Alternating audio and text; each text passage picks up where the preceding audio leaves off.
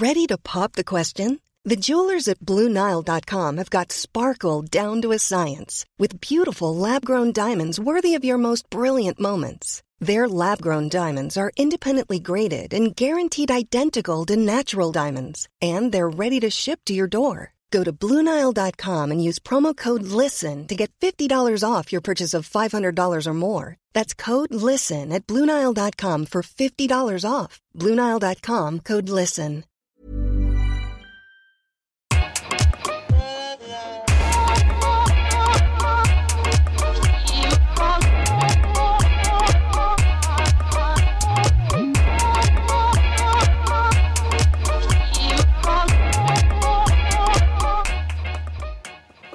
Bonjour Okaya. Bonjour Grace. Bienvenue dans cet épisode spécial franco-belge Kif Taras, le podcast qui saute à pieds joints dans les questions raciales, en crossover avec Les Grenades, qui dégoupillent l'actualité d'un point de vue féministe à la RTBF. Alors, vous ne le savez peut-être pas, mais dans Kif Taras, on parle sans complexe de noirs, d'arabes, de blancs, d'asiatiques, de juifs, de musulmans.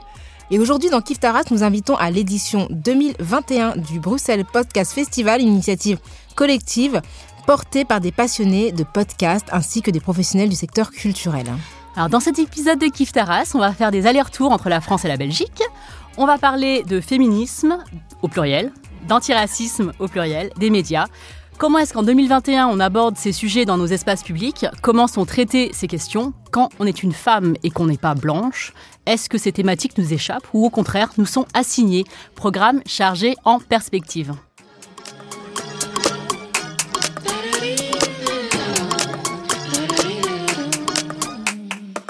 Et pour nous envoyer la balle du côté belge, nous avons deux invités, Safia Kessas et Cécile Djunga. Salut Bonjour. Salut Salut Bienvenue parmi nous, avec nous.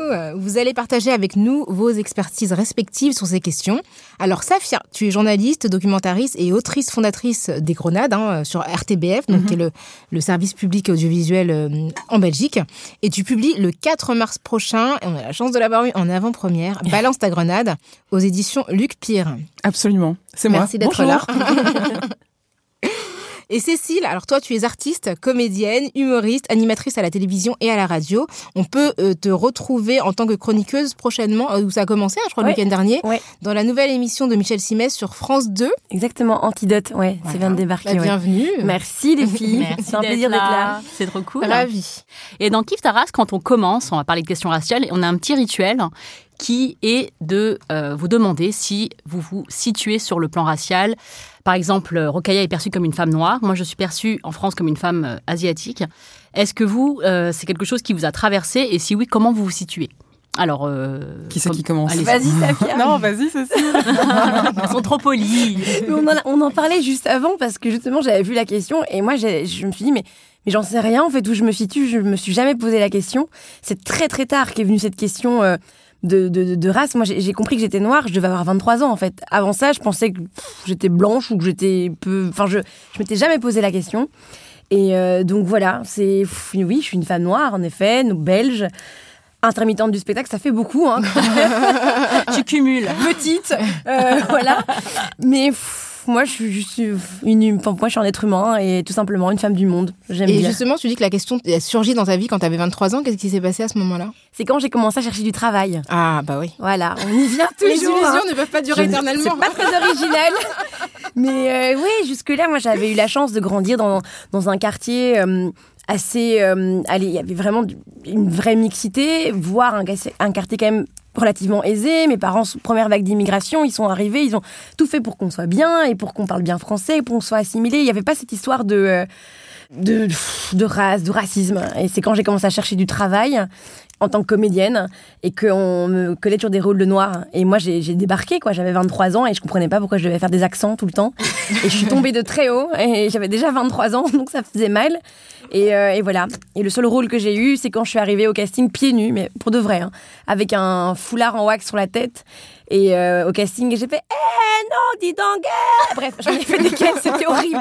Horrible, j'ai hyper dit, Vous êtes hyper dit, authentique. mais c'est ça qu'on veut. c'est vrai, c'est ça qu'on cherche. Et j'ai eu le rôle. Et, euh, j'ai joué avec Bernadette Lafont. C'est mon premier rôle au cinéma. Mon dernier rôle au cinéma. voilà.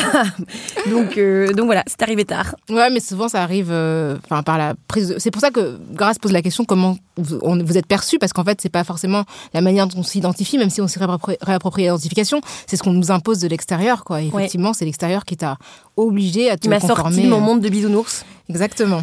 mais on va t'y replonger. Ah oui, oui. parce qu'on est, on est, on, met, on met les gens à l'aise dans Kiftara. Et toi, Safia? Euh, moi, c'est arrivé euh, beaucoup plus jeune, en fait, c'est arrivé euh, à l'école primaire. Et je me souviens que je faisais la file avec mes petits amis pour avec mon petit plateau. Et la cantinière en fait m'a dit de retourner dans mon pays à ce moment-là. Et donc d'un coup d'un seul. Et c'est vrai que ça m'a à ce moment-là, j'ai vraiment compris que euh, il y avait euh, il y avait un regard euh, qu'on portait sur moi qui n'était pas le même que celui qu'on pouvait porter sur les autres. C'était une école en plus qui était une école catholique qui venait de s'ouvrir aux filles en plus, donc il y avait très peu de filles. Et puis mon père est venu à l'école pour demander en fait ce qui s'était passé, pour comprendre pourquoi j'avais reçu une insulte raciste. Que tu tu t'es rentré chez toi, t'en as parlé à tes parents tout de suite. Ouais, j'en ai parlé à mes parents. Et puis ils sont venus à l'école, mon père est venu à l'école et je me souviens, moi, j'étais dans la cour de récréation et euh, mon père, en fait, à l'époque, il portait euh, des, des chapkas. C'était encore la guerre froide. Et donc, euh, il se sentait sans doute plus proche du camp de l'Est que du camp de l'Ouest, évidemment. Donc, il parlait avec les profs et tout ça. Et puis, il s'en est allé, il s'est retourné et j'ai vu, en fait, les profs rire. Et, oh, et c'est un moment vraiment, non mais c'est un moment vraiment, ouais, c'est ça, c'est un moment fondateur en fait, de à la fois de prise de conscience de l'altérité et du regard qu'on pose sur toi, et en même temps de, révolte qui est aussi liée à une humiliation. Hmm. Et donc, et puis finalement, ce regard qu'on porte sur soi, sur l'autre, euh, c'est quelque chose qui s'est évidemment répété de façon euh, récurrente, et c'est quelque chose vraiment pour moi qui a été définitif quand j'ai mis les pieds euh, dans le monde du journalisme. Et je me souviens au début, je disais à mes collègues bon, ce midi je mange pas avec vous, je vais manger chez mes parents. Et alors là, euh, il y a un de mes collègues qui me dit en rigolant, bah, j'imagine que tu vas manger un couscous. Et euh... Oui, parce qu'on a vraiment le temps de faire des couscous tous les midis. bien sûr. Effectivement. Pas et je la dis, à ce moment-là, hein. dans mon sac, il y a la djellaba. Euh, évidemment, on a pris la musique aussi parce qu'en même temps, quand on mange, nous, on danse hein, en même temps parce que c'est assez quoi. Exactement. Donc voilà. Après, c'est un peu, c'est une phrase euh, que je me, je me dis souvent. C'est la phrase, euh, une phrase, c'est le regard que les autres portent sur nous qui fait qu'on se sent en fait finalement étranger à soi-même parce que forcément on se réveille pas tous les jours en se disant voilà. Et aujourd'hui, je me définis effectivement comme une femme racisée. Et spécifiquement quelque chose ou racisée en général? Racisée, euh, spécifiquement quelque chose. Euh, d'origine algérienne, euh, mais, mais mais ça s'arrête là. En tout cas racisée, parce que je, je, je pense pas que les gens se disent, ils se disent elle est pas tout à fait de chez nous, mais on sait pas très bien d'où. Mm. Et en tout cas, on se permet en tout cas de porter un regard, un jugement ou des réflexions qui sont absolument inappropriées. Mais pour rebondir sur ce que tu dis, si je peux me permettre, ben moi, c'est récent que du coup maintenant j'ai intégré euh, le fait que oui, ok, je suis une femme noire. Et depuis que j'assume cette chose-là et que je l'ai euh, mentalisée, je vais dire, eh ben, euh, je travaille beaucoup plus, notamment enfin en tant que comédienne ou animatrice. Depuis que j'ai compris en fait que ça pouvait être un atout et plus, euh, depuis que je, le je retourne la situation, je veux plus que ce soit un handicap ou euh, depuis que c'est devenu un atout et que je dis ok d'accord, vous voulez me voir comme un quota, vous voulez me voir comme si ok, ben on va jouer le jeu, en fait je vais jouer le même jeu et je vais assumer ça et, depuis que j'assume, eh ben je me sens mieux en fait. Euh, c'est bizarre, mais je me sens mieux et je travaille plus. Je sais pas tu, tu subis pas en fait. Oui c'est ça, mm. je subis plus. Mm. C'est moi qui vais avoir un point d'avance sur les autres par rapport à ça c'est pas vous qui allez me dire que je suis noire en fait. Moi je suis noire et je vais l'assumer et en fait on va tout de suite clore le débat. Mm. Et puis le, côté de je me sens bien parce que en fait je suis soulagée de pas avoir à aborder la question. Enfin c'est clair entre nous là en fait. C'est-à-dire que tu me vois comme ça. Je, me, Vois, je me vois comme si comme ça. en fait c'est que Vraiment, cette question de la définition, elle est assez centrale quand on, est dans le podcast. Et évidemment, moi, je me lève pas tous les matins en me disant euh, Youpi, je suis une femme asiatique. Enfin, c'est évidemment pas la première chose qui m'arrive dans la tête quand je me lève. l'accent quand même. Hein. Ah oui, pardon. Alors, en plus, je suis très très mauvaise en accent, donc euh, du coup, je, je voilà. Mais euh, c'est vrai que il y a ce truc d'assumer, de se dire bon bah de toute façon, on va pas y échapper. Moi, j'y échappe pas. on me dit ni hao dans la rue. On me dit ah oui oui. Bah, voilà. non mais là ici, nous sommes à Belleville, par exemple. Ah oui quand je sors du métro Belleville et que je viens euh, jusqu'au studio de Binjojo qui est à côté de... C'est un quartier asiatique, hein, un quartier exactement, où il y a, où il y a, il y a, y a beaucoup de, de, de, communautés qui cohabitent à Belleville, mais il y a aussi une forte communauté asiatique, chinoise en particulier. Et il y a aussi beaucoup de travailleuses du sexe. Je ne peux pas me dire non, je fais comme si de rien n'était. En fait, c'est-à-dire que je sors du métro, je vois qu'il y a des personnes qui me ressemblent, qui sont là dans, l'espace public et qui envoient des, messages en fait, euh, et que ces messages sont reçus. Enfin, pour dire que tant que j'assumais pas, j'avais honte. En fait, je me disais ah mais il pouvait me prendre pour l'une d'elles. Comment je réagis si euh, voilà, je, me disais plein de trucs dans la tête. Ah est-ce que s'il me dit ça, mais je, je réponds ça. Euh, tu te fais des, des, des, tripes. Et en fait, depuis que pour moi c'est très clair, c'est-à-dire que bah elle travaille. Euh, ce sont des femmes asiatiques, ce sont des femmes chinoises. Oui, moi aussi. Et c'est ainsi. Et il n'y a pas de voilà. Et en fait, j'ai beaucoup moins de, de, d'angoisse, euh, de, problèmes psychologiques euh, qui me traversent quand je, quand je passe par la, le, métro de Belleville. Oui, oui c'est ça en fait. C'est qu'à partir du moment où tu considères pas que c'est humiliant d'être associé à des gens qui sont dignes en fait, et que tu, tu du coup, tu arrives à accepter aussi en disant bah oui, enfin, si vous pensez qu'on a à voir, oui, on a à voir dans notre humanité, mais moi je sais que je suis un individu, qu'elles sont des individus aussi. Euh, mais du coup, c'est une vraie étape en fait, hein, finalement. c'est une étape, C'est une étape. Alors toi, Cécile, justement, tu parlais de ta carrière. Tu es vraiment illustrée jusque par-delà la frontière en, 2018 en, passant un coup de gueule suite à des insultes racistes qui te sont parvenues sur ton lieu de travail. Tu étais à l'époque animatrice météo et tu t'es exprimée euh, par une vidéo qui est devenue virale qu'on va écouter. Salut tout le monde. Alors, si vous voulez rire, j'en ai une bonne pour vous aujourd'hui. Hier, euh, au boulot, donc euh, à la météo, il y a une dame qui a appelé pour dire que euh, j'étais trop noire et qu'elle ne voyait rien dans l'écran, qu'on ne voyait que mes vêtements, que je ne passais pas bien à la télé parce que j'étais trop noire et qu'il fallait me le dire. Ça commence à vraiment m'énerver, ce genre de, de message. Je j'en reçois, ça ne s'arrête pas. Ça va faire un an que je fais ce métier maintenant et, j'en ai marre en fait de recevoir euh, euh, des tonnes de messages racistes, des messages insultants. Euh, donc ça commence à me mettre en colère vraiment. Et puis ça me ça me touche parce que parce que je suis un être humain en fait et que forcément j'essaie de passer outre parce que je pense que je suis quelqu'un qui avance, parce que je veux pas mettre ça en avant, parce que je ça reste une minorité bruyante. Mais en fait ça commence c'est plus drôle en fait. Moi ça commence à me voilà quoi, recevoir des euh, sales négresses dans mon pays, en fait, c'est pas drôle quoi. Donc en fait, moi j'en ai marre. Là, ça va faire un an que je fais ça, je dis rien. Je veux avancer, je dis rien. Mais là, j'en ai marre. En fait, donc maintenant, j'ai décidé que j'allais le dire. Parce qu'il y a trop de gens qui pensent que le racisme en Belgique n'existe pas.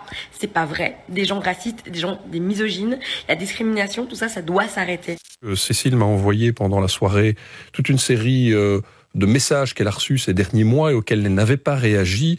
Euh, voilà, c'est un torrent de boue. Euh, et ce torrent de boue-là, il n'a pas sa place. Il n'a pas sa place en Belgique, il n'a pas sa place dans une société démocratique. Et nous allons faire respecter la loi et euh, envisager dès aujourd'hui toute action pour poursuivre ces personnes. Il n'y a pas d'impunité au racisme. Et quant à la RTBF, elle va continuer, ça nous stimule dans notre politique euh, visant à exprimer la diversité de notre société dans tous ses aspects et dans toutes ses facettes. Donc c'était le président de la RTBF qui t'a soutenu. Jean-Paul Philippot, ouais. Voilà, tout à fait. Et donc il y a des dizaines de plaintes qui ont été classées sans suite. Et là, on est vraiment à, la veille d'une date importante puisqu'il y a un procès qui se tiendra le 9 mars. Ouais, dans quelques jours. Euh, est-ce que tu peux nous parler euh, des difficultés que tu as rencontrées pour faire reconnaître et condamner le racisme au niveau judiciaire Et comment justement t'as appréhendé, enfin t'as fait cette vidéo-là, dans quel état d'esprit t'étais, comment t'as gardé le silence pendant aussi longtemps Et finalement, est-ce que tu as juste à ce moment-là réalisé ce que c'était d'être une femme noire dans, dans, l'espace télévisuel belge?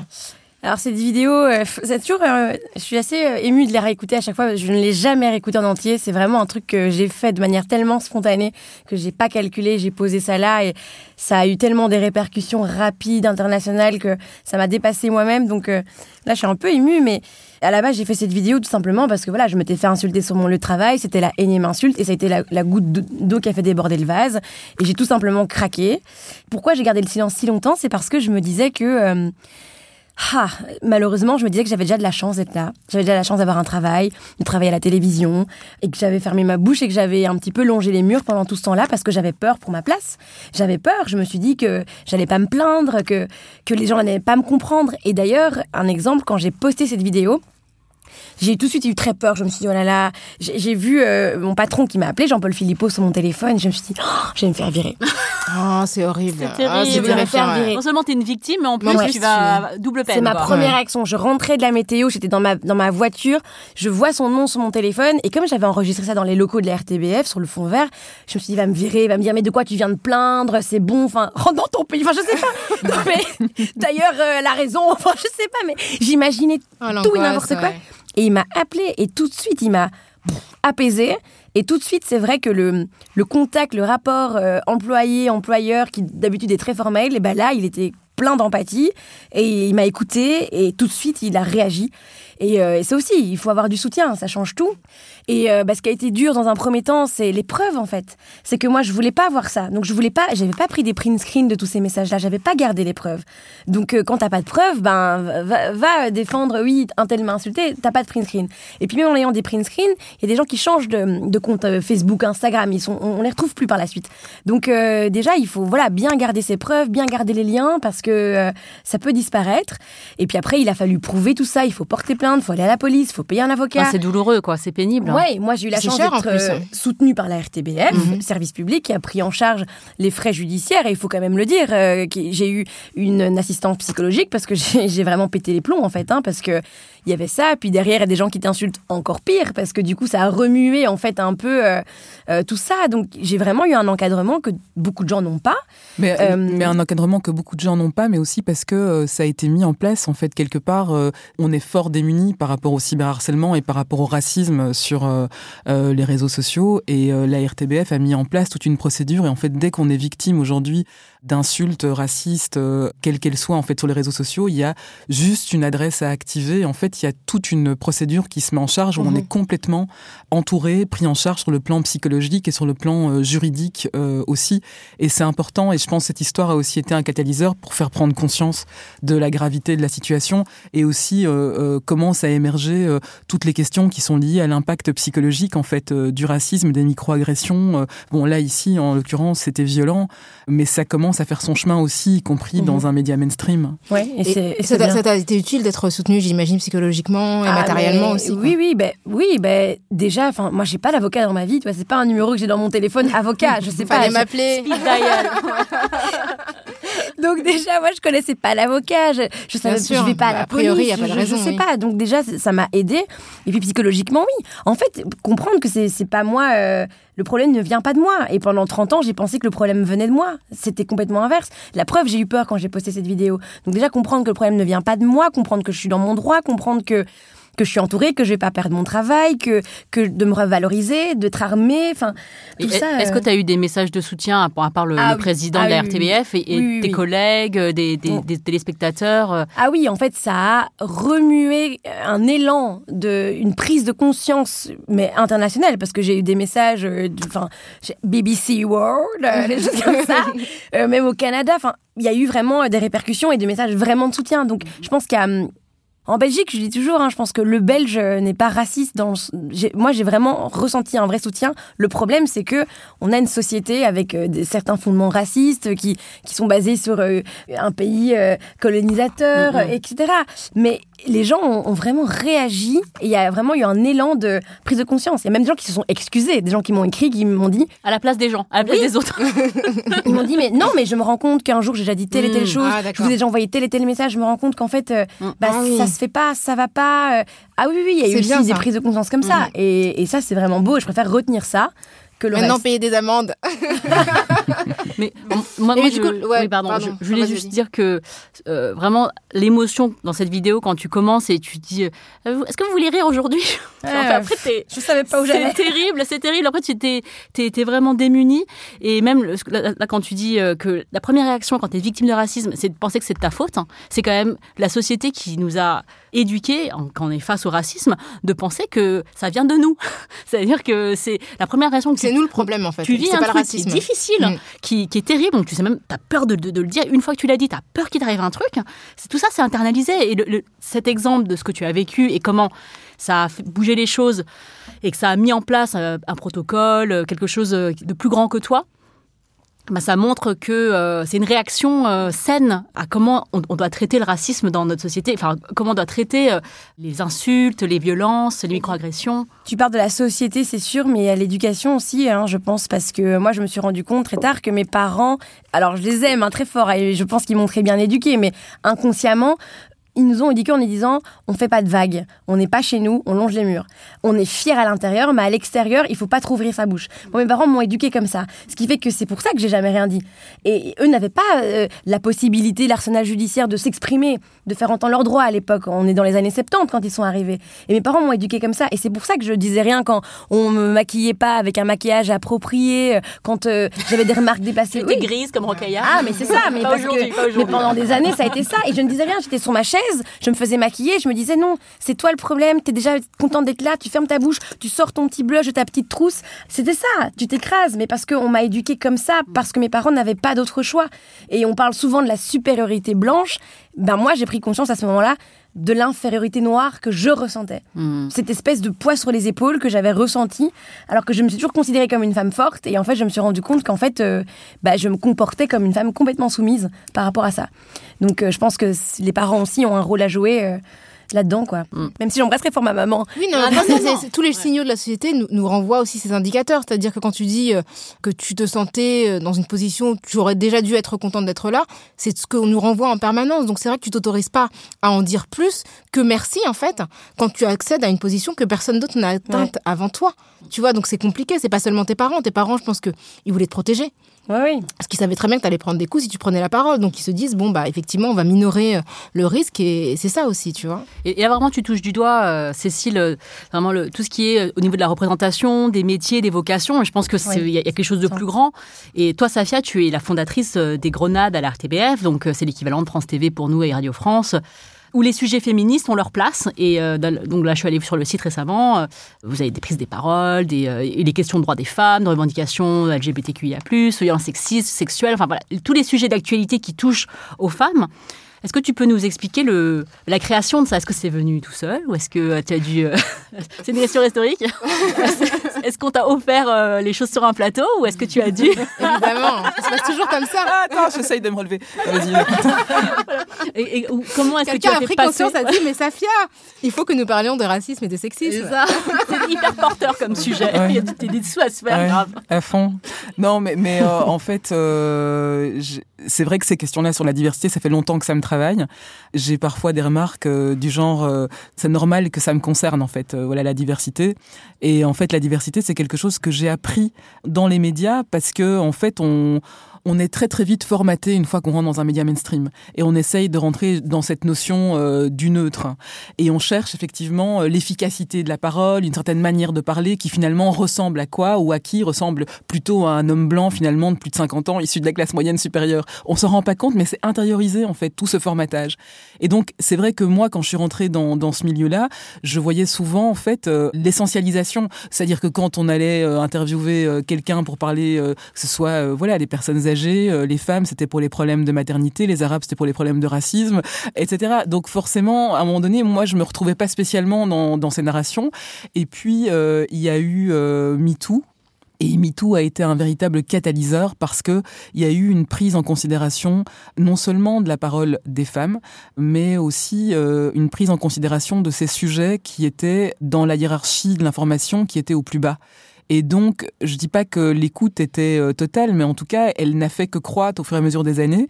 Et puis, euh, moi, m'intéressant de plus en plus à ces questions, je voyais aussi qu'il y avait de plus en plus de médias sur les réseaux sociaux qui étaient en train euh, d'émerger et que je trouvais que nous, en tant que médias de service public, on avait notre place à prendre. Et en fait, forcément, quand j'ai proposé le projet des Grenades avec une grille euh, qui soit euh, intersectionnelle, avec euh, des sujets qui touchent à toutes les questions que tu as évoquées, il y a eu un véritable intérêt. Et en fait, ce qui a vraiment tout facilité, c'est le modèle économique, parce que en fait, c'est un projet qui à la fois qui est soutenu par la RTBF, mais qui est aussi soutenu par la direction de l'égalité des chances d'une institution francophone en Belgique. Donc qui défend ces questions-là. Donc le fait qu'il y ait en fait cette espèce de nouveau modèle économique qui nous nous permet en fait de, faire travailler et d'engager euh, des, chroniqueuses, des journalistes qui sont spécialisés sur ces questions-là, mais qui viennent pas forcément du sérail, ça nous donne à la fois une liberté et en même temps un mode de fonctionnement qui nous permet d'être un peu plus autonome en fait. Et donc c'est ça qui fait que, mais en fait en interne, j'ai pas eu au départ quand j'ai proposé le projet, on m'a pas dit non, mais quelle horreur, ne le fais pas. On m'a dit non, c'est une bonne idée. Et on a de la chance de t'avoir d'ailleurs à la RTBF. Voilà, merci beaucoup, merci de le dire. non, mais on a de la chance d'avoir un, une personne qui est dédiée à ça. Elle veille en fait, elle veille à ce qu'il y ait de l'égalité, de la parité, euh, euh de la diversité, et, euh, et c'est important. Et quand ah, je suis pas contente, je viens chez toi. Absolument. Et après, on essaye d'avancer ensemble, de dire tiens, comment est-ce qu'on pourrait faire aussi pour avancer ensemble? Et c'est ça qui est important aussi, c'est de se solidariser, puis de trouver une manière de s'exprimer aussi, parce qu'en fait, le, pour moi, le plus important aujourd'hui, c'est que un média comme celui-là ou un projet d'information comme celui-là, le plus important aussi, c'est de réussir à parler à une audience qui est pas forcément convaincue et de trouver les leviers aussi pour le faire, parce que finalement, sinon, on se retrouve dans une bulle. Après, dire que tout est rose, pas toujours, parce qu'on a parfois des gros débats avec des journalistes, d'autres journalistes qui se disent qu'on est parfois peut-être trop partisane, euh, alors que forcément, eux, ils sont à fond dans l'objectivité et la neutralité. La neutralité, forcément. forcément. au-dessus de tout euh, voilà, considération. Euh. Exactement, voilà, ils savent comment encadrer tout ça, et nous, nous, fait, on est que des femmes et tout ça, on sait pas trop. mais, mais voilà, mais donc parfois, il y a des moments de tension, mais qui font partie du, du jeu. Et c'est ça qui est aussi intéressant, c'est de se dire, ce qui est important, c'est d'accepter aussi ces moments de débat, même s'ils sont pas évidents, parce que le but, c'est d'aller toucher un public qui est pas le public convaincu euh, pour moi. Et ça, ça rentre dans, nos, missions de service public. C'est pas être dans une bulle simplement, voilà, euh, où on est dans un dans un dans un entre-soi. On peut le faire. Mais il faut trouver des leviers et des modèles aussi d'inspiration. Toi, tu dis souvent ça, Rokaya aussi, comme tu travailles à la, télévision française et à la radio française. Tu dis que souvent, quand tu parles, tu parles pas pour convaincre les personnes qui sont autour de la table, qui débattent avec toi, mais c'est pour le public qui, qui t'écoute, qui est plus large que les personnes qui sont avec toi. Et toi aussi, tu reçois des insultes Elle ouvre des grands yeux là. Et, d'ailleurs, d'ailleurs, si tu peux me permettre, parce que c'est la première fois que je te rencontre et, euh, Vraiment bravo. Moi, je, moi, on, parle de mon histoire, mais euh, moi, c'est pas grand chose à comparer à ce que toi tu reçois. Euh, et puis moi, maintenant, les gens, ils ont peur de moi. Maintenant, les gens n'arrivent plus rien, tu vois. les Belges sont plus calmes, je pense, que les Français. Ouais, les Français, c'est un petit peu. voilà. Qu'est-ce que t'en fais alors de Mais vraiment bravo, quoi. C'est une vraie question parce que bah, déjà, il y a plein de choses. C'est que je participe à des débats parfois, même dans le cadre des débats, il y a une forme d'hostilité en face de la table. Et donc moi je me suis posé la question de pourquoi. C'est-à-dire qu'à un moment donné, moi les premiers, la première année, c'est que tu dis il y a des gens que tu, tu, ne les rencontres jamais dans ta vie. Donc pourquoi tu vas leur parler et essayer de, de discuter avec eux de thèmes qui te tiennent à cœur? Parce qu'en fait il y a des gens pour qui le débat c'est une joute. Mais c'est vrai que moi quand je parle de racisme ou de sexisme, c'est ma vie en fait.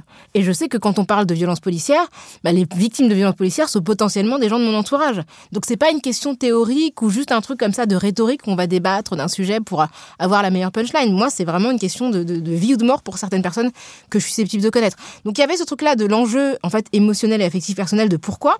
Et ce qui m'a convaincu du fait qu'il fallait que je poursuive, c'est de, voir des gens dans la rue me remercier en fait et me dire en fait vous ne nous voyez pas, mais en fait nous on vous soutient.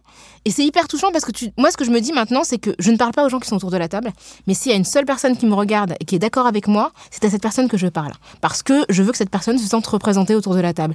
Et du coup ça me motive parce que je me dis, bah, toutes les façons, les gens qui sont conservateurs autour de la table, bon il n'y a pas toujours que des conservateurs, mais souvent je ne les convaincrai pas, mais toi t'es dans des débats. c'est vrai que je suis dans des. Franchement, parfois je me dis mais pourquoi elle a été là-bas? Et le courage, toi t'es dans des embuscades. Bah après c'est là. franchement, tu vas dans des endroits. Moi je suis dans mon fauteuil, je regarde, je me dis mais comment elle est encore debout?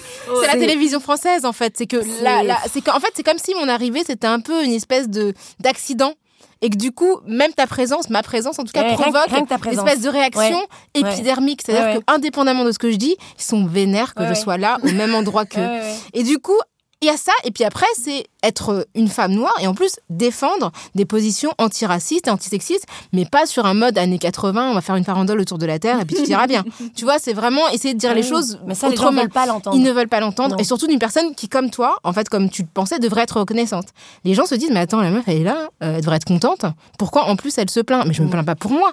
Je, ils veulent, ils veulent pas que tu trouves des solutions. En fait. ils veulent pas, en fait, que tu rapportes le tu questionnes, que tu questionnes leur, leur, leur position. Et après, pour la question des insultes, au début, c'était hyper choquant. J'étais hyper choquée au tout début. Je me disais, mais. Et en fait, ce que j'ai commencé à faire, c'est que la première, vraiment, la première menace de viol. J'ai porté plainte, ouais. Menace ah de viol, ouais. J'ai porté plainte. Enfin, celle que j'ai vue, hein. j'imagine qu'il y en a que j'ai pas vu. Mais j'ai vu des trucs de fou. Hein. C'était l'année dernière, j'ai vu un forum de gens qui débattaient de si, comment, comment, en fait, comment il me tuerait. Et Ah, donc, c'est tu avais chouette. tout plein de gens. Est-ce qu'on peut la violer? Enfin, c'était horrible. Tout un débat de, de mecs qui se demandaient comment il me tuerait, en fait. Oh. C'était, franchement, c'était incroyable. De, cette espèce d'imagination, mais de l'horreur, quoi. L'escalade dans l'horreur et tout. Et en fait, dès que je peux, je porte plainte. J'ai fait condamner plusieurs personnes pour euh, menaces de mort, menaces de viol. Et puis après, il y a la question de. Il y a l'autre truc, il y a, y a aussi, il y a des, des fois des personnalités publiques qui m'injurient. Et là, je porte plainte aussi. C'est-à-dire que c'est pas forcément menaçant, mais dans le cadre de débats ou sur Twitter, qui s'en prennent à moi dans des propos injurieux. Et là, systématiquement, je menace. Mais je veux dire, là, aujourd'hui, j'ai sept plaintes en cours. Ça n'a pas modifié ton Sept rapport plaintes. au... Sept, ouais. Ah oui. Sept plaintes en cours. ouais. Moi, tu me bats. Moi, j'ai un petit, moi, j'ai un petit procès, là, mais c'est un petit truc qui arrive. euh, Ouais, ouais. Ça n'a pas modifié ton, ton rapport aux réseaux sociaux? Disons que ça, en tout cas par rapport à, à Twitter, ça me fait réfléchir à la manière dont je tweete, parce que des fois, tu es dans une conversation, tu te rends pas compte qu'un Ouais. tweet peut être isolé et être euh, lu complètement autrement. Donc c'est vrai que maintenant, quand je tweete, je pense à ce que veut dire le tweet tout seul, sans la conversation Dis qui ça est à autour. Trump seulement, parce que lui, il n'a pas compris comment il fallait tweeter. Ouais, donc, euh, donc voilà, mais c'est vrai que je me dis quand même que j'ai la chance d'avoir les moyens en fait de, de porter plainte, les moyens psychologiques, mentaux, puis après les moyens matériels d'être accompagné par des avocats qui voilà, mais c'est compliqué. Puis moi aussi, il y a des gens qui portent plainte contre moi. Ah. Tu vois, donc tu as aussi des Combien, gens qui alors t'intimider. Là, j'ai deux personnes qui m'ont attaqué. Donc, il y en avait une qui m'avait attaqué, une mère, mais avec de l'argent public. Toi, c'est la RTBF, l'argent public te soutient, moi, c'est l'argent public qui m'attaque. Donc, j'ai été relaxée, mais c'était complètement fou parce que je me dis, mais attends, t'es mère, je suis journaliste, donc liberté de la presse, tu m'attaques, tu perds, donc tu gâches l'argent des gens comme ça. Contribuable. Pour rien, mais Ouais. c'est de l'intimidation en fait, tu vois. Et c'est parce que tu as dit un truc, et en tant que journaliste, je trouve que symboliquement c'est fort, et ils t'attaquent pour t'intimider, Ouais, d'accord. tu vois. Donc c'est, c'est, voilà, il faut naviguer quoi. Voilà, bravo en tout cas. Bah, merci, merci, merci. Et du, et du coup, euh, bah, on- oui, Oui, non, mais que dans que dans le dans l'espace public, le fait qu'il y ait du racisme et du sexisme, ça affecte durablement à la fois les, les personnes qui sont les journalistes euh, là autour de cette table, et aussi le public, parce que d'écouter, d'entendre du racisme et du sexisme à longueur de journée, ça ne laisse pas les gens intacts, ça ne laisse pas les personnes euh, indemnes. Et euh, on va écouter euh, un son d'une d'une affaire qui euh, qui a eu lieu en Belgique, mais qui a aussi été euh, inspirée de faits français. Cet homme était euh, immergé dans le discours raciste euh, de l'extrême droite, engagé même au parti d'extrême droite qui était le, le Blok à l'époque, et qui est devenu le Vlaams Belang. Petit à petit, il s'est dévoilé clairement, et puis là on voit clairement que, que, que ça lui plaisait pas qu'on soit là. Donc c'était chaque jour quelque chose. hein. Toutes les raisons étaient possibles. Étaient, euh, enfin, il imaginait toutes des situations pour, euh, pour entrer en confrontation avec nous. Et, euh, on appelait la police, on avertissait les, autorités. On a vraiment, mais sans cesse, euh, appuyé le, fait que c'était vraiment du racisme et qu'il fallait euh, agir, sinon ça allait devenir grave. Donc, euh, jusqu'à ce que le pire se produise, euh, le 7 mai 2002, c'est un lundi. Euh, 7 mai 2002, euh, à 4 heures du matin. Euh, il, défonce la porte et, euh, il commence à tirer partout. Chacun a, a une part de responsabilité sur, euh, sur euh, la manière dont, le racisme, l'extrême droite prend du terrain. On a dénombré plusieurs cas similaires. Il y a eu les attaques euh, au Canada. Aujourd'hui, c'est euh, la Nouvelle-Zélande. Avant, c'était mes parents. Demain, on sait pas encore. Enfin, demain, il y aura encore d'autres euh, histoires similaires qui vont se, enfin, d'autres crimes, d'autres tragédies similaires qui vont se produire. Je me demande jusqu'à quand, en fait, on va, on va réellement prendre ça au sérieux. Faire ce travail de mémoire, c'est rappeler que personne n'est à l'abri d'un, d'un acte euh, aussi grave. Personne à l'abri d'un autre 7 mai 2002. Alors Safia, euh, il y a une affaire emblématique qui a eu lieu en, Bel- en Belgique, c'est l'affaire Isnasni. Donc la voix qu'on vient d'entendre, c'est la voix de Kenza Isnasni, dont les parents ont été assassinés le 7 mai 2002, au lendemain du second tour de l'élection présidentielle en France où Le Pen faisait face, Jean-Marie Le Pen faisait face à Jacques Chirac. Ses parents ont été tués par un homme qui se revendiquait d'extrême droite et qui était déçu par la défaite de Jean-Marie Le Pen en France. Et donc c'est un crime raciste qui a frappé la Belgique. Absolument, c'est un crime euh, raciste qui a eu lieu euh, en 2002 et ici c'est euh, les grenades qui donnent la parole à, Kenza, la fille qui est une survivante. et qui à l'époque avait 18 ans. Et en fait, depuis, elle milite pour éveiller les consciences, dire qu'on n'est pas à l'abri d'un nouveau 7 mai 2002. Et c'est une femme qui est hyper courageuse. Et nous, on, sert aussi à, visibiliser ce genre de, propos et ce genre de combat. Aujourd'hui, euh, voilà, la justice n'a pas pu, euh, puisqu'en fait, euh, le, gars d'extrême droite qui a assassiné ses parents s'est donné la mort ensuite. Et ce qui est intéressant et préoccupant avec cette histoire, c'est tous les liens avec le racisme systémique, les liens qu'il y avait avec la police. La police à l'époque de Scarbeck qui était une police qui était assez gangrénée par le racisme. Euh, il y avait un commissaire notoirement qui était connu euh, pour, pour être d'extrême droite et qui fréquentait l'assassin des parents de Kenza. Donc je veux dire, en fait, c'est aussi ça qui est intéressant dans cette histoire, c'est que rien n'est arrivé par hasard et qu'il y a eu une véritable banalisation, en fait, de toutes les mm. plaintes qui ont été déposées et qu'aujourd'hui, on se retrouve, euh, bon, près de 20 ans plus tard et que finalement, ben, il y a encore des crimes similaires qui sont commis et on essaye d'être vigilant et, de donner la parole et de l'écoute en fait à ce genre de propos. Moi, ce que je trouve étonnant dans cette affaire, c'est que le deuxième tour de l'élection présidentielle avait lieu en France et je me demande dans quelle mesure euh, les Belges et la Belgique euh, sont à ce point attentifs à ce qui se passe en France. On vit. tu vois, c'est avec non mais c'est fou parce que je te dis que ça provoque un crime raciste, c'est fou. Et il y a effectivement, j'ai entendu dire euh, qu'il y avait un, un, dicton qui disait quand la France s'enrhume, la Belgique éternue.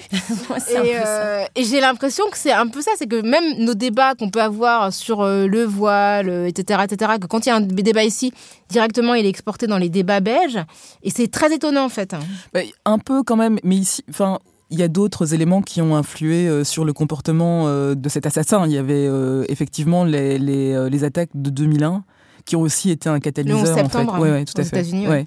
Donc ça aussi, ça va été un catalyseur pour lui. Ça va été euh, déjà à ce moment-là, euh, ça l'avait complètement rendu dingue et il, espérait effectivement euh, que quelque chose allait changer en France. Forcément aussi, je pense qu'aujourd'hui, c'était pas le cas à l'époque, mais aujourd'hui avec les réseaux sociaux, il y a plus vraiment de frontières en fait. Mmh. Donc où qu'on soit, ça peut être Trump, ça peut mmh. être les débats français effectivement. Donc on voit bien que l'influence euh, ces influences-là sont beaucoup plus fortes euh, qu'auparavant. Voilà, mais euh, donc j'ai pas de. Moi, je suis plus dubitative sur le fait que tout ce qui se passe en France influe complètement sur la Belgique. Voilà, ce dont je me souviens maintenant avec Le Pen, c'est que je crois qu'il était venu rendre visite justement à ce fameux commissaire de police à Scarbeck. Donc hmm. c'est possible qu'il y avait des liens qui étaient plus forts et on avait eu une visite effectivement de Jean-Marie Le Pen en Belgique. Donc c'est une bonne question, en effet. Hmm, hmm. Moi, moi, personnellement, en tant que personne asiatique, je me suis bien rendu compte depuis un an que euh, des événements qui avaient lieu à Wuhan, dans une province dans laquelle je n'ai jamais mis les pieds en Chine, euh, elle a affecté durablement des personnes qui vivent ici et qui ne connaissent pas du tout ce pays. Le racisme anti-asiatique, il y a un hashtag qui s'appelle Stop Asian Hate qui est en, cours aux États-Unis parce qu'il y a des violences qui euh, ciblent des personnes âgées asiatiques dans la rue, qui reçoivent des coups, qui sont mis à terre. Et je me suis dit, mais, mais ça veut dire que le, enfin, non, seulement l'épidémie circule, donc ça c'est un fait, euh, on ne peut pas, voilà, c'est un virus, mais le, racisme, la, haine circule aussi de la même manière à travers les frontières sans. Et donc moi qui suis française et qui vis en France depuis toute ma vie pratiquement, dès que ça fluctue en Chine, je peux me prendre un battement d'aile ici, quoi. Donc c'est à, quel point ça c'est connecté tout ça. D'ailleurs, les, chiffres disaient que les, les, crimes racistes à, à l'égard des asiatiques aux États-Unis ont grimpé à New York de 1900% en 2020 à cause de l'épidémie. Donc ça montre vraiment l'impact de la perception des personnes d'origine asiatique du simple fait de ce virus qui est né euh, à Wuhan en 1900%. Non mais c'est juste, c'est vertigineux en fait. C'est vraiment. On va écouter un, autre son de des grenades. Moi je suis de la Guinée. Ce pays, c'est un pays qui brûle aujourd'hui. C'est un pays instable. Si on vient dans ces pays-là, on vient pour la sécurité. On nous a dit qu'ici, il y a le droit de l'homme. Chez nous, dans nos pays, les droits de l'homme ne sont pas respectés. Et ici, on se, on se confronte à une autre violence qui est institutionnelle. Il y a des patrons véreux qui t'exploitent, il y a des personnes qui te violentent, il y a des femmes sans papier aujourd'hui qui sont dans les colocations, qui sont exploitées sexuellement. Les femmes sans papier subissent toutes, les, toutes sortes de violences elles n'ont même pas le droit d'aller se plaindre. Alors c'était Bintou Touré euh, qui a été interviewée par les Grenades, qui est porte-parole euh, de la voix des sans-papiers. Et euh, donc elle parle des droits humains, à la fois les, violations des droits humains qui ont lieu dans des pays d'où elle est originaire, donc la Guinée, et il y a aussi la violation des droits humains qui se passe sous notre nez, là où nous vivons, et qui donc ce sont deux formes. Enfin c'est différent, donc il y a des, des choses très graves qui arrivent dans les deux cas. Et c'est la perception en fait de ces violations qui est traitée différemment dans nos médias et la manière dont le, féminisme s'exprime à l'encontre des violences euh, qui touchent les femmes sexistes et sexuelles, par exemple en Guinée, et celles qui touchent les femmes ici sur nos territoires, qui peuvent être de l'ordre aussi de violences sexistes et sexuelles, mais différemment. Ça, ce traitement-là, comment est-ce qu'au Grenade, vous, l'abordez? Mais je, pense que tu as tout résumé, c'est-à-dire que nous, ce qu'on essaye de faire, c'est de visibiliser euh, l'invisible. C'est que ces femmes-là, qui sont euh, des femmes qui sont sans papier, elles sont vraiment au bout de la chaîne en fait euh, de la visibilisation euh, et de la représentation. Et euh, quand c'est la journée internationale en fait des personnes réfugiées, la plupart du temps, en fait, le, parcours de ces femmes est invisibilisé dans les médias. Donc nous, on va toujours mettre une grille genre pour permettre l'expression de ces voix qui sont vraiment en bout de course. Et c'est vrai que c'est en plus rare d'avoir une femme sans papier qui va prendre la parole. Et puis, je trouve aussi que la manière euh, de lui donner la parole dans toute sa dignité, parce qu'en fait, euh, il y a d'autres aspects euh, dans la vidéo où Bintou s'occupe aussi de tous les problèmes, de toute la gestion en fait de cette habitation, de cette occupation qui est une occupation illégale mais qui est tolérée par l'arrondissement chez nous. Et donc, c'est ce qu'on essaye de faire, c'est de donner de la voix aux invisibles et de garder toujours cette grille de lecture en tête quand on appréhende une problématique et quelle qu'elle soit en fait. Alors, je dis pas toujours qu'on réussit à le faire, mais vous essayez au moins on, essaye de le faire. Et alors, la, chouette nouvelle qu'il y a eu entre-temps, c'est que Bintou euh, a eu ses papiers. Donc, ah. euh, elle est passée, euh, voilà, elle peut maintenant se soigner, elle peut vivre une vie un peu plus, un peu plus décente. Et continuer à mettre la lumière sur celles qui ont moins de choses qu'elle, avec une forme de sécurité. Donc ça, c'est aussi Absolument. une très belle nouvelle. Et puis qu'il y a de l'espoir, quoi. Mm, mm. I'm Sandra, and I'm just the professional your small business was looking for. But you didn't hire me because you didn't use LinkedIn jobs. LinkedIn has professionals you can't find anywhere else, including those who aren't actively looking for a new job but might be open to the perfect role, like me. In a given month, over 70% of LinkedIn users don't visit other leading job sites. So if you're not looking on LinkedIn, you'll miss out on great candidates like Sandra. Start hiring professionals like a professional. Post your free job on linkedin.com/people today. Est-ce que tu rencontres des problèmes, euh, Safia, par rapport aux grenades, euh, avec l'utilisation du mot intersectionnalité? Parce que nous, en France, on a euh, parfois des, réactions médiatiques assez virulentes contre l'importation, soi-disant, de théories états-uniennes, américaines sur l'intersectionnalité. C'est le racisme qui qui serait inhérent aux États-Unis, mais qu'on ne connaîtrait pas en France. Est-ce que c'est quelque chose que au Grenade vous avez euh, vous avez été confronté à ça? Très peu en fait, euh, honnêtement, parce que je pense que on, fait un, travail euh, de qualité, j'ose le dire, que nos articles sont toujours sourcés, recoupés, et que mettre une grille intersectionnelle dans un sujet, en fait, c'est donner la parole à toutes avec des réalités différentes. Et donc, à partir du moment où c'est traité correctement, et moi, ce qui m'intéresse aussi, c'est de trouver des points de convergence. Donc ça veut dire qu'il y a des questions sur lesquelles on va pouvoir trouver des points de convergence avec d'autres féministes qui ne partagent pas forcément euh, cette grille de lecture-là, par exemple. Notamment sur euh, la question euh, de l'avortement. Là, on va trouver des points de convergence et on va pouvoir travailler ensemble. Donc on crée aussi des ponts. Une grille de lecture intersectionnelle, ça ne veut pas dire qu'on est entre soi et qu'on on essaye toujours de travailler dans, dans l'ouverture et de créer des ponts. Et à nouveau, on laisse aussi euh, le débat se faire. C'est vrai qu'on avait publié un article sur la colonialité et sur la manière dont euh, la colonialité euh, impactait en fait le, féminisme et donc les féminismes. Et donc là-dessus, c'est vrai qu'on a eu des réactions un peu virulentes où quelques personnes nous ont dit qu'elles se désabonnaient. voilà. Mais c'est souvent les gens qui sont pas abonnés qui disent ça. Oui, donc voilà. Donc je pense qu'on a découvert à ce moment-là et, et, voilà. Et en même temps, bah, c'était une grille de lecture qui était intéressante euh, d'entendre et c'est à nous de le porter. Donc on l'assume, on débat. Et puis il y a, y a d'autres sujets. Et puis de toute façon, voilà. Puis un sujet souvent euh, chasse l'autre. Euh. Mais on, je pense que on n'a pas le, même dispositif narratif chez nous qu'en France. Parce qu'en France, quand on regarde les débats, ils sont effectivement euh, très, très manichéens. c'est c'est fou, quoi. C'est vraiment... Euh, et c'est le cas de le dire. euh, même, en, politique, même, en, politique, Oui, non, mais voilà, mais c'est vraiment... On voit bien dans le dispositif, c'est vraiment avoir une contradiction. Et je pense qu'à terme, c'est pas bon pour le monde médiatique parce qu'on a besoin euh, de nuances, on a besoin de profondeur et encore plus aujourd'hui, quoi. Et c'est vrai que sur les plateaux en France, euh, c'est presque terrifiant. C'est vraiment, on va chercher les, les, les, profils les plus éloignés possibles, alors qu'on pourrait approfondir des questions, et au sein même d'une question, on pourrait avoir des contradictions. Donc euh, oui, je trouve qu'il y a quelque chose que j'espère que nous n'allons pas vivre, en fait. Après, je pense que c'est aussi culturel. Je pense qu'en France, on a aussi cette culture de l'antagonisme de la joute qui fait que le café des sports c'est ça c'est ça. Donc je pense que il y a plein d'autres pays qui sont choqués de voir le, niveau en fait de colère parfois qui peut s'exprimer dans les débats qu'on voit pas ailleurs parce que c'est vraiment spécifique aussi à la manière dont on peut parler en France. Des fois euh, enfin même dans les familles des fois dans les dîners de famille les gens s'emportent et tout puis après ils se retrouvent pour ah le dessert il y a toujours un, gars qui un peu, ouais, ça. tu sais le mec qui, euh, qui, qui dit quelque chose juste parce que t'es contre. Ouais on le connaît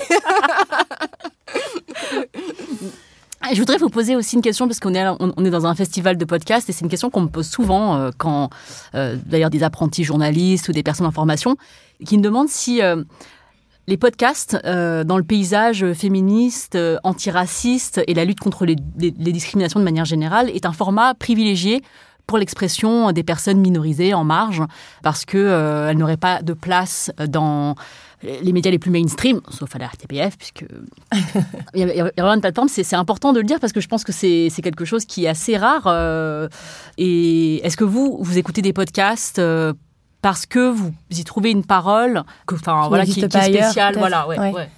Bah, je pense que dans, déjà dans les podcasts, il y a quelque chose de très libéré. Quoi. Les gens créent leurs podcasts, ils sont libres. Quand on travaille dans les médias, euh, bah il y a toujours un rédac chef qui va dire ouais non, dis pas ci, dis pas ça, fais pas ci, fais pas ça. Donc euh, je pense qu'il y a une vraie liberté de ton, un vrai choix des thèmes euh, qui amène déjà des points intéressants. Et puis ensuite, dans les podcasts, il y a aussi des podcasts consacrés, justement, tu parlais tout à l'heure, à essayer de convaincre les gens qui sont un peu plus sceptiques. Je pense notamment à Semblant de rien, un podcast qui parle aussi aux, blancs, en fait. Mm. Essayer de leur faire comprendre, en fait, euh, ce racisme-là, pour qu'ils essaient de comprendre comment est-ce qu'on peut, ensemble, faire évoluer nos comportements, et pour pas que eux se sentent aussi persécutés là-dedans, parce qu'ils y comprennent rien. Moi, j'ai eu pas mal de discussions avec des, amis blancs, qui, à un moment donné, surtout pendant la période du Black Lives Matter et tout, dit mais je comprends pas ce qui se passe en fait. Je me sens euh, euh, attaquée. Je, je ah, suis pas raciste. je me sens coupable.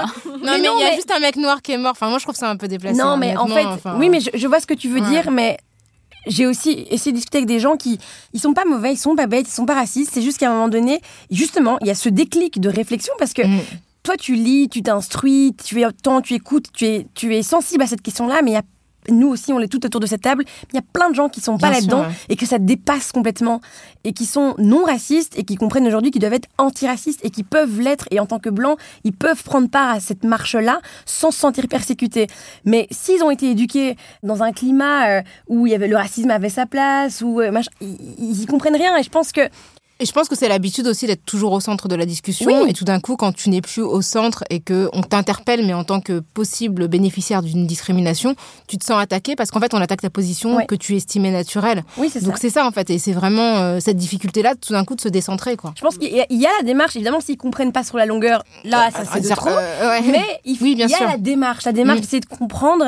Et du coup, il y a des podcasts euh, qui servent à ça. Et je pense que c'est important aussi de souligner ces podcasts-là. Moi, je trouve que le, podcast, ce qui est intéressant, c'est l'intime et l'universel. C'est-à-dire que c'est un, lieu où on peut avoir des expériences et on va comprendre en fait qu'elles sont universelles. On va peut-être se sentir aussi euh, moins seul. On a le droit de partir de l'intimité. Je dis, je ça, je trouve que c'est vraiment important parce que dans les médias mainstream, quand une femme journaliste va parler par exemple de violence sexuelle ou va parler de sexisme, elle va s'imposer à elle-même de faire comme si ça n'existait pas en fait et que ça ne la concernait pas. Alors que forcément, quand on connaît les chiffres, forcément que statistiquement, ça peut la concerner et qu'il n'y a pas de mal par rapport à ça et que quelque part, ça va la rendre encore plus compétente de pouvoir traiter une question euh, qu'elle connaît.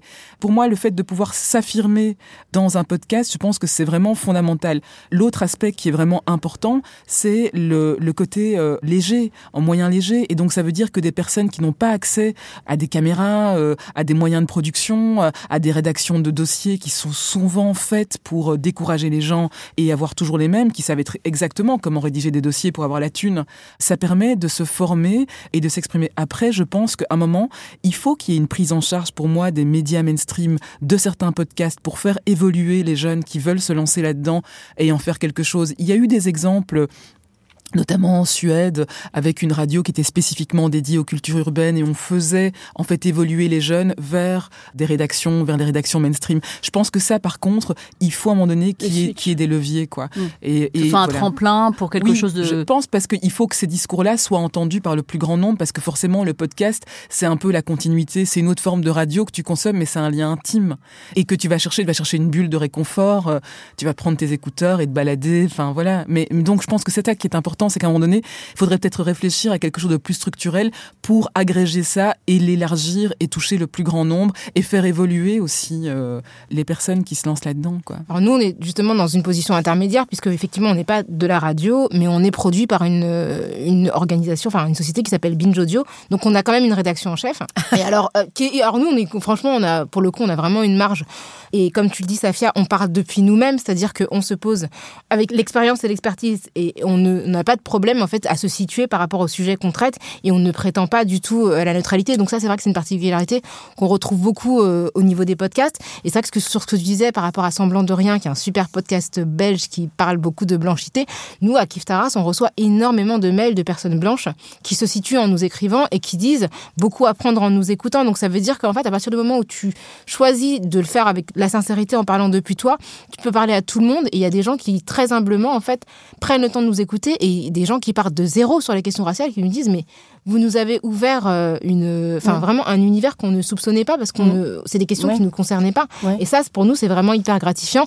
D'ailleurs, on vous répond pas euh, beaucoup, mais euh, on vous lit attentivement. à chaque fois, elle dit, à chaque fois on dit ça, on s'excuse. Voilà, ça. Un jour, on va prendre une semaine de RTT et on va répondre à tout le monde. mais Binge Audio, c'est le modèle. Je, pense justement que c'est ce modèle, modèle alternatif. Et on est vraiment là où il faut là, on être. Est vraiment produit, absolument, voilà, bien sûr. On est accompagné, on est produit, mais on est libre en même temps. Exactement.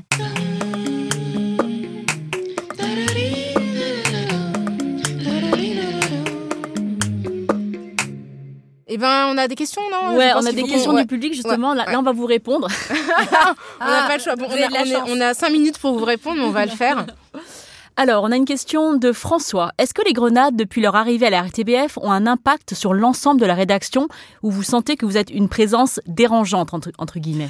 Euh, ben En fait, on a, on a un impact parce qu'on a pas mal d'échanges en fait, avec la rédaction et euh, il y a des moments où on insuffle euh, des sujets, où on, est, on nous demande des conseils pour traiter correctement des sujets. Donc, mais voilà, on fait pas l'unanimité, mais on n'est pas les seuls à ne pas faire l'unanimité. Il y a, a d'autres projets à la RTB qui ne font pas l'unanimité. Et euh, c'est très bien comme ça. Et vive la démocratie. Mm. Et ça, ça, me fait penser à cette question, la réponse que tu viens de, formuler, Safia, euh, au livre euh, d'Alice Coffin. Et dans, dans, dans, le livre d'Alice Coffin, elle, elle, elle, elle fait mention. Lesbien, qui est le génie Grasset, ouais. en 2020. Elle dit que la diversité, c'est pas juste pour faire joli. Elle dit que c'est pour rendre les rédactions meilleures. Et en ce sens, les, les rédactions devraient s'emparer de la question de la diversité, pas comme étant quelque chose de politiquement correct. Ou un quota, Exactement mais c'est parce que ça rend leur programme plus meilleur, plus riche, plus proche du réel de, des personnes qui les écoutent. Mais je dirais même plus que ça, c'est presque un enjeu de survie en fait, la diversité. C'est-à-dire qu'aujourd'hui, par rapport à l'évolution euh, du monde des médias qui est de plus en plus international, où forcément on est dans un modèle concurrentiel qui est hyper violent, ça veut dire qu'il faut s'ancrer dans sa société. Ça veut dire de nouveau, il faut travailler sur cet universel et sur ce, ce particulier, ce local. Et, et c'est quoi le local? C'est la société dans laquelle on vit. C'est quoi euh, le local, c'est des parcours incroyables de gens qu'on connaît pas parce qu'on parce qu'on est dans nos routines. Et donc à partir du moment où on arrive à sortir euh, de, de, nos, de quelque part de nos biais et de nos routines et qu'on met des choses qui doivent être vraiment mis, des vraies stratégies en fait. Hein, la diversité, on peut tout de suite oublier si on veut la faire de façon. Le, le gars qui vous dit euh, la diversité de façon on y arrivera de façon naturelle, Ok, il faut même pas l'écouter, il n'a rien compris. Donc il faut vraiment se fixer des objectifs clairs. Et je pense que c'est plus que ça. Donc pour moi, c'est un enjeu de survie, quoi. Alors il y a une autre question d'Angélique. Je te laisse la lire parce que Ah je oui. suis myope. Alors, Donc tu ne réponds pas aux gens, mais non, myope. Je comprends, je comprenais pas, mais pourquoi ce regard? Mais oui, elle a l'air Ah intelligente absolument. tout le ah temps. non, c'est pas du tout ça, c'est que je ne vois rien. alors, le racisme ne vient pas seulement des Belges, il est présent dans toutes les communautés. Qu'en pensez-vous? Alors, je vais reformuler la question parce que euh, je pense que quand Angélique dit le racisme ne vient pas seulement des Belges, là je pense qu'on a deux personnes belges autour de la table. Elle veut dire des Belges blancs, en fait. Est-ce que c'est des Belges blancs? Parce que, parce que je. Oui, j'imagine. Est-ce Oui, que c'est ça, ça, oui. est-ce que ça vient aussi des. des Oui. fossi- ouais. Il est présent dans toutes les communautés. Qu'en pensez-vous? Attends, elle a deux questions. Ah oui. J'ai l'impression que l'on met euh, tout dans le sac du racisme. Est-ce que le non-respect des droits de l'homme est du racisme? Je pense Alors- que du coup, il faudrait peut-être revoir pour Angélique la notion déjà, de racisme. déjà, ouais, je euh, pense ouais. que la question de les Belges ne sont pas blancs en fait. Il n'y a pas de de- de- d'identité en fait, d'identification à la couleur de peau et à- au statut citoyen belge. Enfin, vous êtes les meilleurs exemples puisqu'on a autour de la table deux personnes qui se définissent l'une comme racisée et, l'autre comme noire. en Flandre en plus. Oui, c'est ça. euh, Et je pense suis que toi aussi, voilà. Donc, oui. euh, donc, donc voilà. Et après, euh, si c'est la question du racisme anti-blanc qu'on nous pose, Oui, je pense euh, ça. nous vous invitons Bah, à... un chat un chat, Voilà, c'est ça. Je pense qu'on a un euh, épisode qu'on a fait avec euh, Maxime Servul qui parle de cette question-là. On l'a développé sur un, un certain temps et je pense que c'est... Voilà, nous, on pense que ça n'existe pas. Et on peut vous l'expliquer dans cet épisode qu'on a fait avec Maxime Qui Servul. est et un professeur autre- d'université, sociologue. ouais. Voilà, et un autre épisode qu'on a fait avec euh, Eric Fassin qui s'appelle Check tes privilèges blancs, qu'on a fait euh, la saison suivante. Et après, sur la question des droits humains, moi je préfère la, la- la- la notion de droits humains plutôt que de droits de l'homme. Euh, oui, l'antiracisme fait partie du respect des droits euh, de la personne humaine, évidemment, mais euh, je pense que le racisme, c'est un système de domination qui vient, qui est le produit en fait d'une histoire longue, euh, qui vient de l'esclavage, de la colonisation, et en fait, nous sommes tout autour de la table les héritières de l'histoire coloniale de nos pays respectifs, donc de la France et de la Belgique, et tous les préjugés qui nous visent, en fait, sont hérités de cette période-là, c'est-à-dire que les préjugés sur les femmes noires euh, hypersexualisées, les femmes asiatiques hypersexualisées, les femmes d'origine nord-africaine aussi hypersexualisées. Enfin, on- je pense qu'il n'y a pas beaucoup d'imagination. Et tout, voilà, tous ces préjugés-là viennent de cette histoire-là. Et là, effectivement, euh, voilà, c'est ça, en fait, dont on parle quand on parle de racisme. On parle d'une histoire qui date de plusieurs siècles. Mais cette notion-là, je pense qu'on pourra la rappeler encore très longtemps parce que les gens ont beaucoup de mal à comprendre euh, ce que c'est en fait le racisme et comment il s'est construit. Et le racisme anti-blanc, Mm. euh, fou là là, Ouais. c'est- c'est- ça revient tout le temps. hein. Ça revient donc, tout le euh, temps. Et, euh, et la question du racisme intercommunautaire aussi, c'est quelque chose qu'on nous pose souvent. Et euh, moi, par exemple, je peux dire très, très, très franchement, Angélique, que oui, en tant que personne Bien asiatique, j'ai grandi avec des préjugés contre les femmes noires, contre les femmes euh, d'origine algérienne, les, les- les femmes, les femmes et les hommes, hein, d'ailleurs. Et ça existe. C'est pas parce que euh, on vous dit que le racisme anti-blanc n'existe pas que les discriminations à l'encontre des personnes dans des communautés n'existent pas. Ça veut Mais dire même que- dans ouais. l'impact de ces, le caractère systémique de ces préjugés, de ces stéréotypes, de ces discriminations, il n'est pas comparable. Et Il fait partie d'un système qui nourrit un système plus grand qui est celui du, du- du- du racisme, euh, toutes catégories confondues. C'est vrai, d'ailleurs, même euh, dans les pays d'Afrique. Rocaille, tu viens de quel pays, toi? De Paris 19e. Tout pays d'origine, pardon, excuse-moi, je reformule ma question mieux. Pardon. Je suis comme les autres, c'est horrible. Alors moi, je, je suis pas venue, mes parents viennent du Sénégal et de Gambie. Mmh, on n'aime pas ça. Moi, je suis du Congo, là. Toi, Ah, d'accord, vous êtes ok. les West Af, Je là. vois. Mais, tu vois, voilà. voilà. Vous voyez, Angélique, là, il y a clairement dans cette salle du racisme inter Ah, mais de ouf. Les Mais West sur, ouais, sur, la Non, question du, sur la question du racisme anti-blanc, en fait, je pense qu'il faut se poser la question de l'avantage et du bénéfice. Est-ce que c'est un désavantage d'être blanc, où que ce soit, dans le monde? Effectivement, on peut, en tant que blanc, recevoir des insultes et des injures, mais c'est une interaction individuelle. Mais le fait d'être blanc ne nous prive pas d'opportunités professionnelles. Je pense qu'il n'y a pas un comédien blanc en Belgique qui se dise Oh mon Dieu, je suis blanc, ça va complètement affecter la manière dont j'aborde les rôles qu'on va me Je ne présenter. pourrais pas faire d'accent. Ce fameux accent blanc.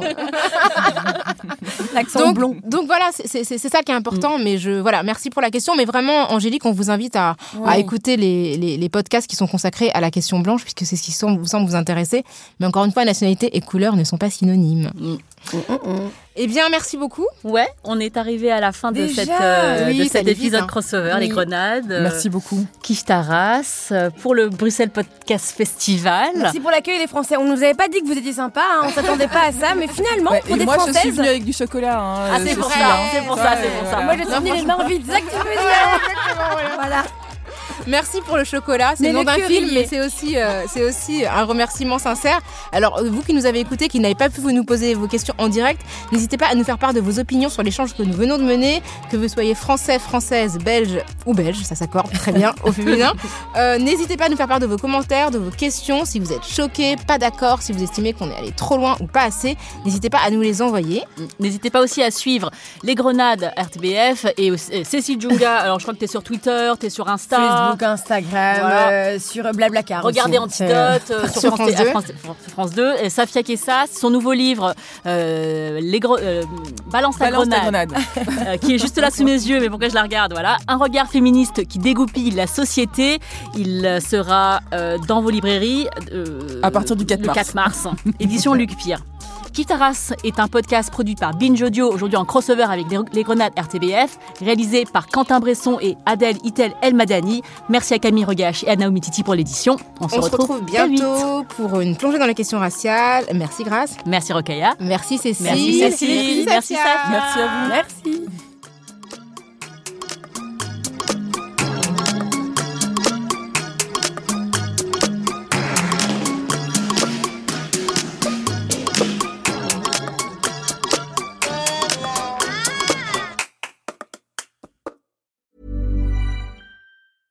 Mom deserves the best, and there's no better place to shop for Mother's Day than Whole Foods Market. They're your destination for unbeatable savings, from premium gifts to show-stopping flowers and irresistible desserts. Start by saving 33% with Prime on all body care and candles. Then get a 15-stem bunch of tulips for just $9.99 each with Prime. Round out Mom's menu with festive rosé, irresistible berry chantilly cake, and more special treats. Come celebrate Mother's Day at Whole Foods Market.